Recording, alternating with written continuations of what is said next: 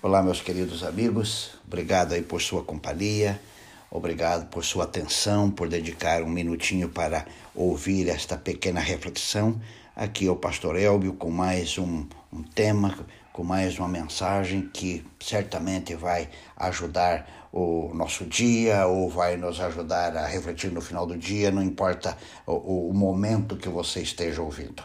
Quero lembrar você de, um, de uma situação como você percebe, como você vê é, a tua habilidade para viver em comunidade. Viver em comunidade, na minha avaliação, é um dos maiores desafios que Deus deixou para nós.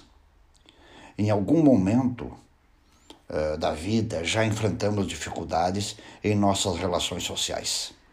Há pessoas que, por várias razões, uh, têm mais dificuldade de conviver conviver em família, conviver com comunidade de fé, conviver com amigos, conviver com vizinhos, e há outros que têm menos dificuldades. Mas isso não importa.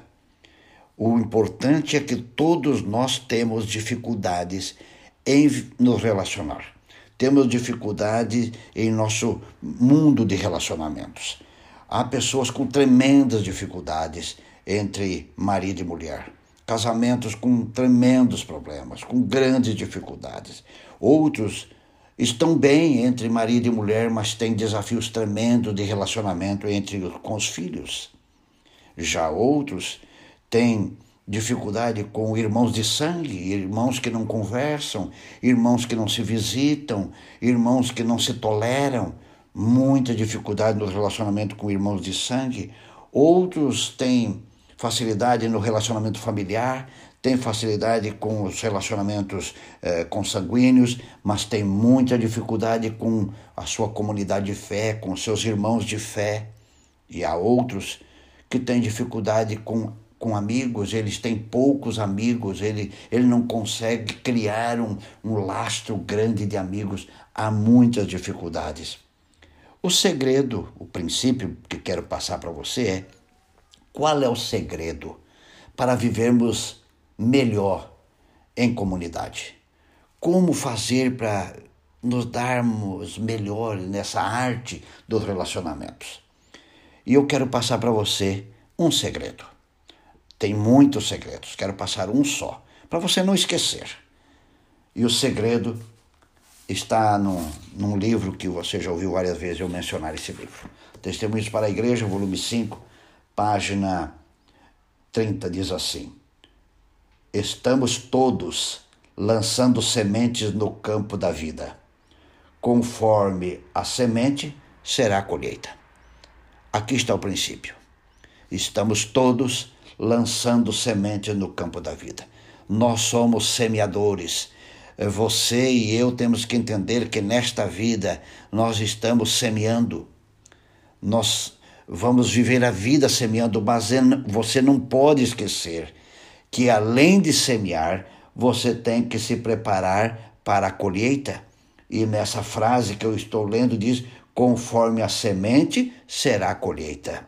Muitas pessoas no relacionamento não não param para avaliar esse princípio, não param para ver este princípio. Se nós parássemos mais para uh, dar atenção a este princípio do, do plantio e da colheita, muitos de nossos relacionamentos seriam melhores.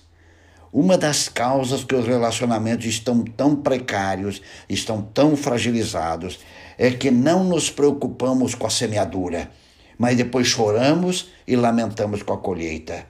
Conheço muitas famílias, muitos casamentos destroçados, porque não se preocuparam com a semeadura e hoje estão colhendo.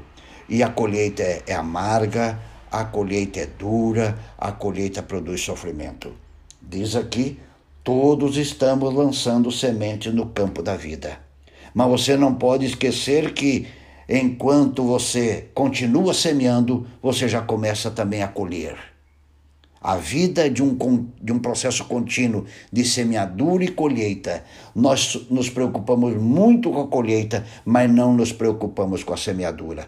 E nos relacionamentos, se nos preocupássemos mais com a semeadura, nós teríamos menos colheitas tristes, menos colheitas eh, problemáticas, menos colheitas que nos fazem sofrer. Nesse mesmo pensamento, ela continua dizendo assim: se semearmos desconfiança, inveja, ciúme, amor próprio, pensamentos e sentimentos amargos, haveremos de ceifar amargura. Então você semeia desconfiança, inveja, ciúme, amor próprio, pensamentos e sentimentos amargos, duros, fortes. Vai colher amargura, vai colher sofrimento, vai colher tristeza. Essa é a lei. Não tem como escapar, não tem como fugir. Mas ela continua. Mas se manifestarmos bondade, amor, terna consideração para com os sentimentos de outros, o mesmo haveremos de colher. Meu querido amigo, minha querida amiga, eu não sei se você está com problema no seu casamento, está com problema com os filhos, está com problema com os seus irmãos de sangue, está com problema com seus amigos, seus irmãos de fé. Eu não sei, mas eu quero te desafiar numa coisa. Cuide mais da semeadura. Cuide mais das sementinhas que está, estão sendo plantadas, porque a colheita logo virá. E a colheita pode ser boa. Podemos plantar boas sementes. Podemos plantar amor, consideração, bondade, e aí nós vamos colher coisas boas. Mas se plantarmos a semente da amargura, da desconfiança, da inveja, do amor próprio, das opiniões próprias, daquele pensamento crítico, a colheita será a mais triste possível, será uma colheita que produzirá também amargura. O meu desejo é que no decorrer da vida você seja um semeador de boas sementes. Plante boas sementes para que a colheita seja prazerosa. Pense nisso e um grande abraço.